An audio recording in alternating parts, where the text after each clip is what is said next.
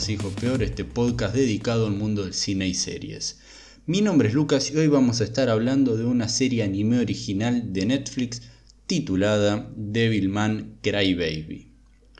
Antes que nada, antes de que arranque a decir todo lo que opino de esta serie, me gustaría aclarar que no soy ningún fan del anime, simplemente lo veo porque siento que es como una asignatura pendiente dentro del mundo de, de este contenido audiovisual que tanto nos gusta, que eh, en el que estoy en falta, muy en falta. Este, es algo sumamente conocido en el que hay una cultura importantísima atrás de, este tipo de contenido y de a poco quiero irme adentrando en el mismo. Eh, la verdad que nunca he sentido que me guste ningún tipo de producto relacionado al anime. Nunca vi Dragon Ball Z, nunca vi Caballeros del Zodíaco, Supercampeones, pero que quizás eso es el tipo de anime como más light que hay, ¿no? Como por ejemplo Naruto. Después hay otro tipo de anime. A ver, yo también no sé muy bien lo que es la cultura del anime en Japón. He tenido gente que ha viajado a Japón que conozco y me ha contado que el anime se consume desde, desde que naces hasta que morís. Es así. El manga, más que nada que vos estás en el subte de Japón y eh, vas a tener para los distintos tipos de rango de edad, ¿no?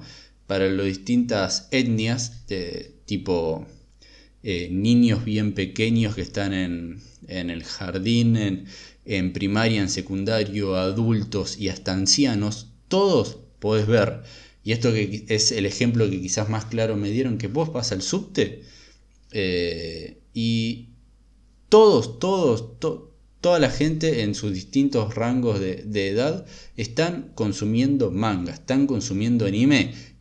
Que cada eh, producto o contenido está diferenciado eh, notoriamente para este tipo de edad o sector al que va dirigido va a ser muy distinto el anime o manga que consuma una gente pasado los 60 años que alguien muy pequeño, ¿no? Este, y entonces es en esto en donde yo de a poco me quería ir metiendo, ¿no? Pero también tengo que admitir que he tratado de tener una incursión en el mundo del anime y no ha sido muy positiva eh, o como lo esperaba.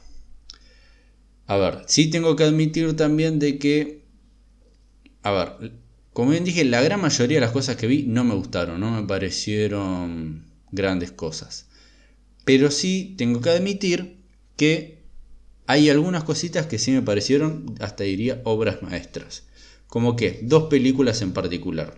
A Silent Voice y Your Name. A Silent Voice o Una voz silenciosa la pueden encontrar en Netflix. Es una impresionante película pero impresionante.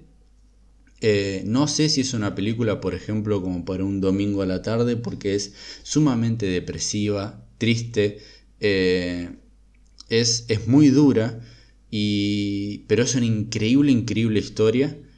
Es muy difícil de simpatizar con el personaje protagonista y eso es lo que pasa durante los primeros 10 minutos que decís, yo no sé si quiero ver esto porque a este tipo no lo banco ni en pedo, pero después la película tiene un giro y es, es impresionante.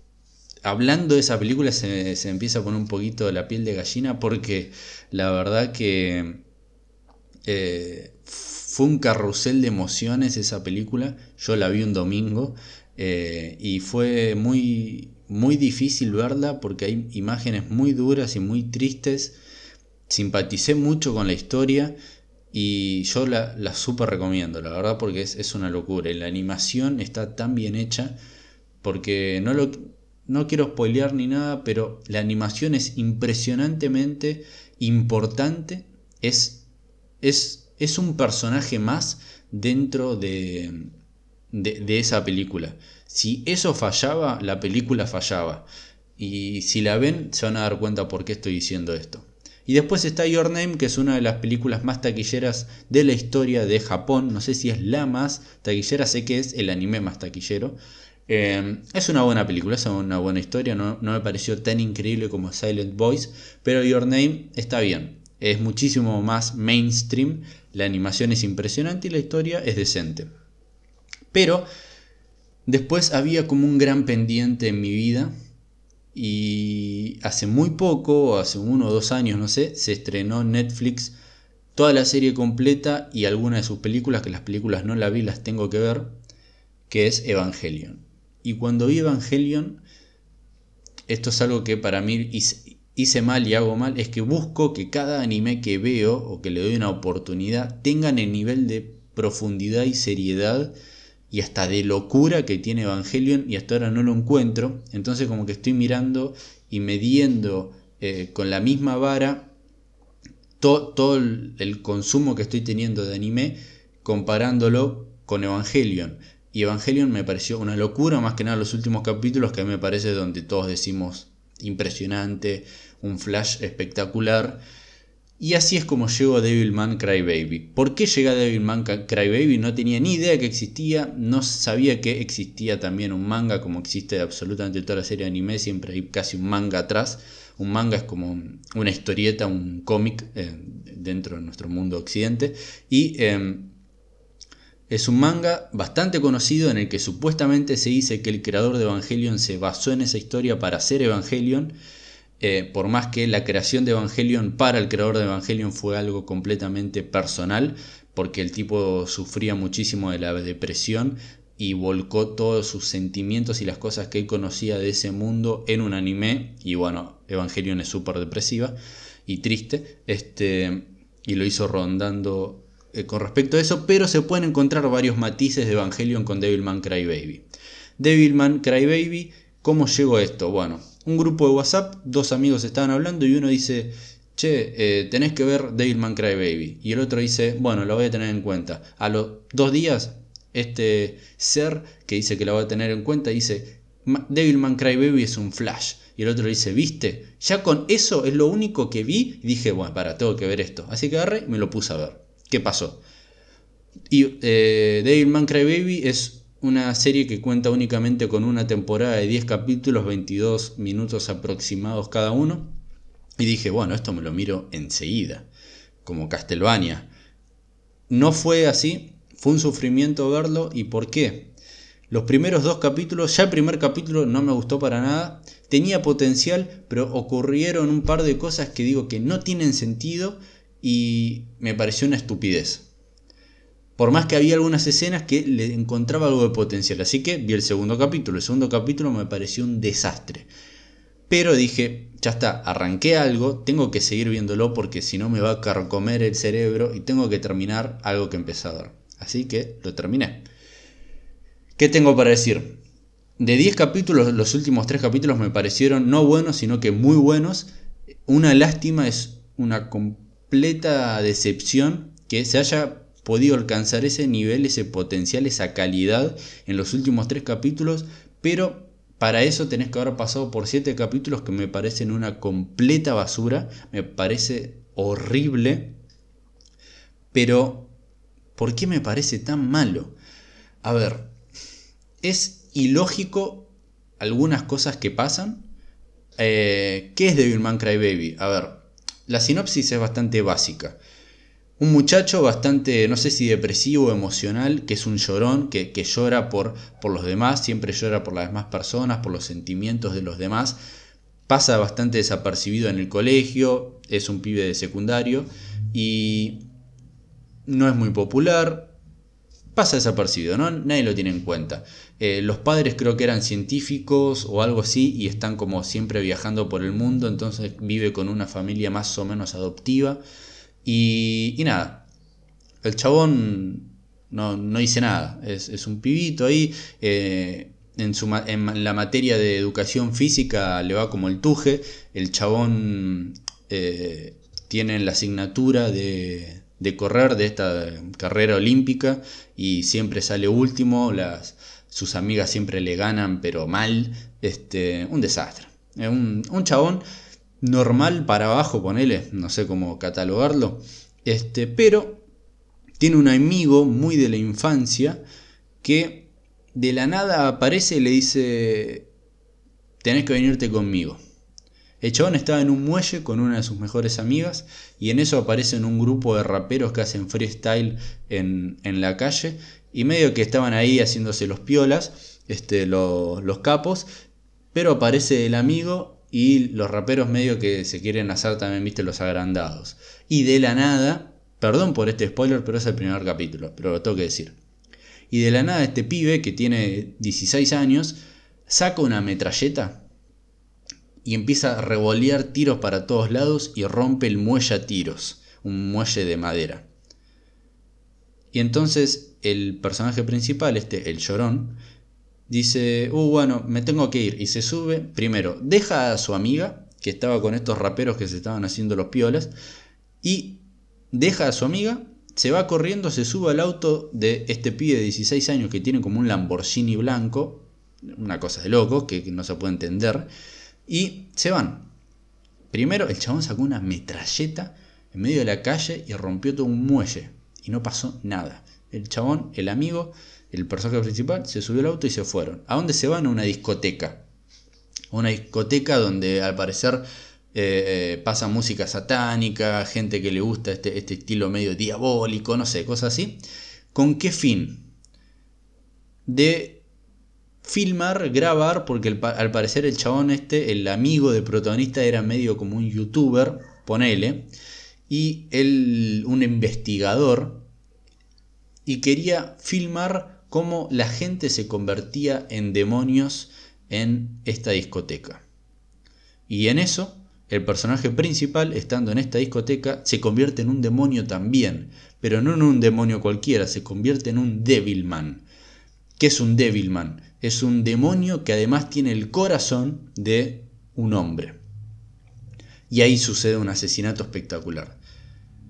Pero sucede un asesinato donde mueren centenares de personas que además muchas de esos, muchos de esos asesinatos son causados por el amigo psicópata del protagonista, simplemente como para empezar a exaltar a la gente y que los demonios puedan verse obligados a salir o a aparecer ante esta exaltación de la gente.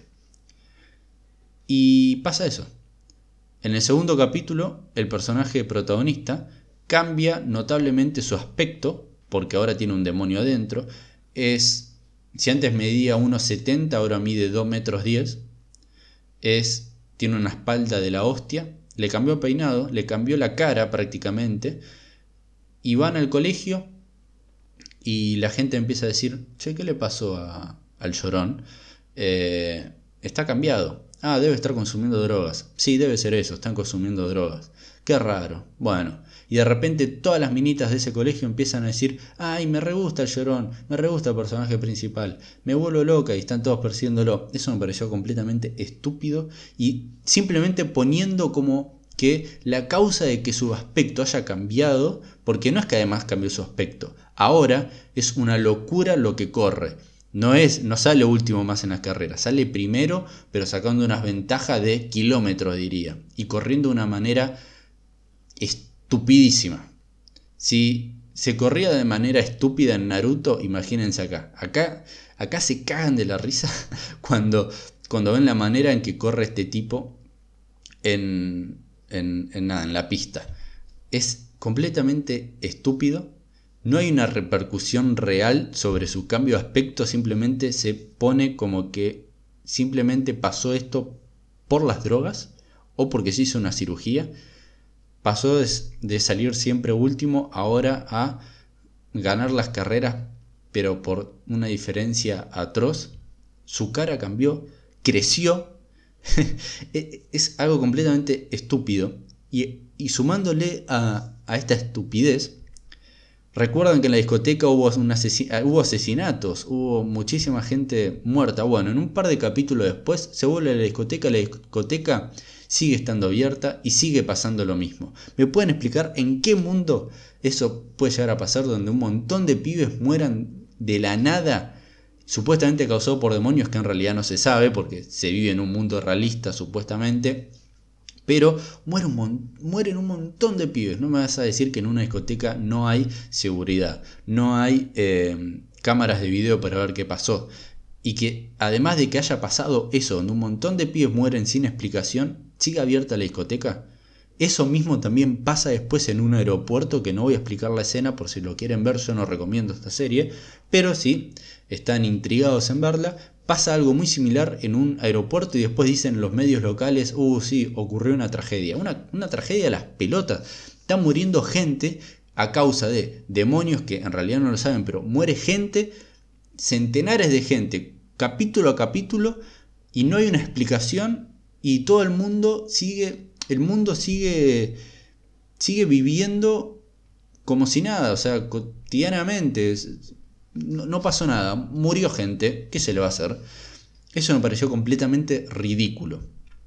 Pero después se llega a un clímax en los últimos cuatro episodios y donde los últimos tres tienen una calidad bastante bastante positiva, muy muy buena, una seriedad grosa, que es una lástima que esa seriedad, esa calidad que tienen los últimos capítulos no se, no se haya podido trasladar al comienzo. Y que además hay algo que no me gusta, pero para nada que tiene esta serie, porque si esta serie es, increíble, eh, tiene la increíble violencia eh, y, bueno, la violencia gráfica, por el otro lado, con el mismo pesar, tiene el erotismo, lo sexual y los desnudos, que me pareció una estupidez abrumadora. Está bien, a ver, no es necesario que todo el contenido que se quiera hacer para el público adulto tenga que tener sí o sí desnudos y erotismo y que se utiliza a la, mujer, en que esto es algo que se hace bastante en el anime de utilizar el cuerpo de la mujer como un objeto y un objeto bastante erótico y siempre viste hacer los dibujos súper eh, extravagantes, exuberantes en, en, el cuerpo de, bueno, de las mujeres. Y en este caso acá se van por las ramas. Hay cada escena, hay una escena, es una escena pero ridícula, que dije yo no puede ser que estén haciendo esto y que hayan tenido la libertad para dibujar esto. Eh, desde el minuto uno hay muchísimo desnudo y erotismo este, y zarpadez en esta, en esta película, en esta serie. Que a ver, si esto aporta a la trama, al desarrollo de los personajes, perfecto, estoy de acuerdo que esté. Pero si solamente se muestran tetas, eh, pezones, mm, vaginas, por el simple hecho de mostrarlo y querer decir nosotros estamos para el público adulto eh, desarrollando este contenido, me parece una estupidez absoluta.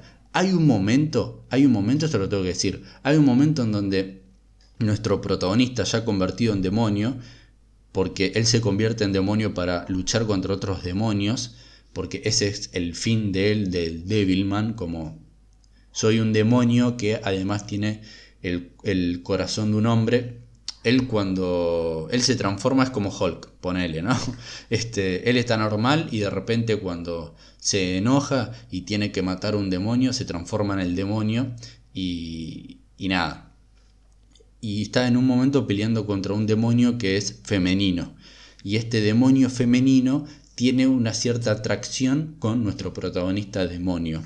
Mientras se están matando, se están sacando las tripas, a la vez están teniendo sexo. Y eso me pareció ridículo, raro, muy extraño y además muy mal desarrollado, que podría haber tenido mucho más desarrollo. Y eso es lo que pasa además con esta serie. Todo se termina enseguida, donde se ve que puede llegar a haber un desarrollo particular en alguna historia o con algún personaje, no, lo tiran a la basura. Y eso es algo que sufre mucho el final, que de la nada un personaje es ahora inmensamente importante y en 5 minutos te explicaron todo su trasfondo y después se termina la serie. Y eso, eso, eso arruinó mucho lo que podría haber sido aún más un mejor pero mejor final y muchísimo más impactante. Pero eso, esas cosas es las consecuencias que hay en la serie durante toda la serie que no tienen explicación y el mundo sigue continuando como si nada en el cambio del aspecto del protagonista que simplemente dicen drogas. Que después muere un montón de gente y no pasa nada. Y después el uso excesivo del erotismo y los desnudos me parecieron completamente estúpidos Y, eh, y nada, eso es como que hizo que odie la serie y que sea un sufrimiento verla. Ahora, ¿qué cosas buenas encontré?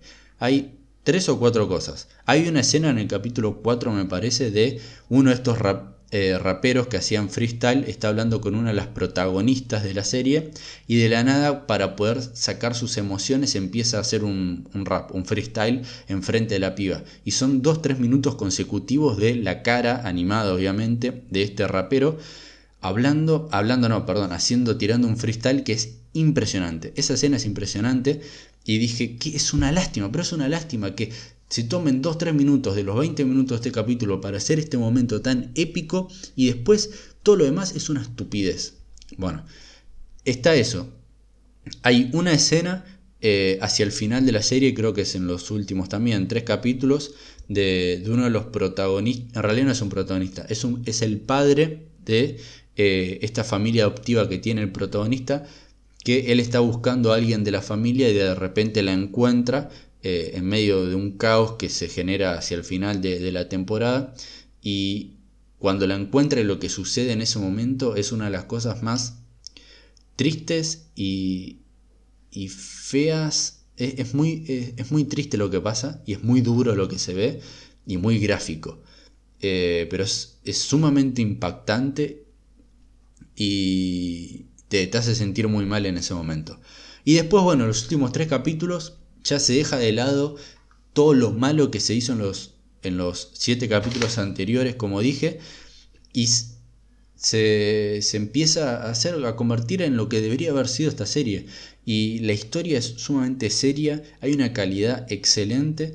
Y después el final, los últimos tres minutos, que hay una charla entre dos protagonistas, esa charla es increíble y la revelación que después se hace de esa charla al, culminar la misma te deja con un vacío porque se hace esa revelación y termina la serie. Y termina la serie porque es autoconclusiva, no hay más. Y te deja un vacío y por momentos lo que logra es hacerte sentir y hacerme pensar a mí de, uh, qué buena serie, pero posta, eh, qué, qué zarpado todo este final. Pero después digo, no, no, no, no, yo vi siete capítulos que fueron una basura absoluta. Y después haciendo balance entre todo lo que vi, la verdad que no valió la pena sufrir, eh, llevarme, perder el tiempo, perdón, en, durante esos siete capítulos para poder ver tres capítulos impresionantes. La verdad, para mí no lo vale la pena. Yo no recomiendo en lo absoluto esta serie.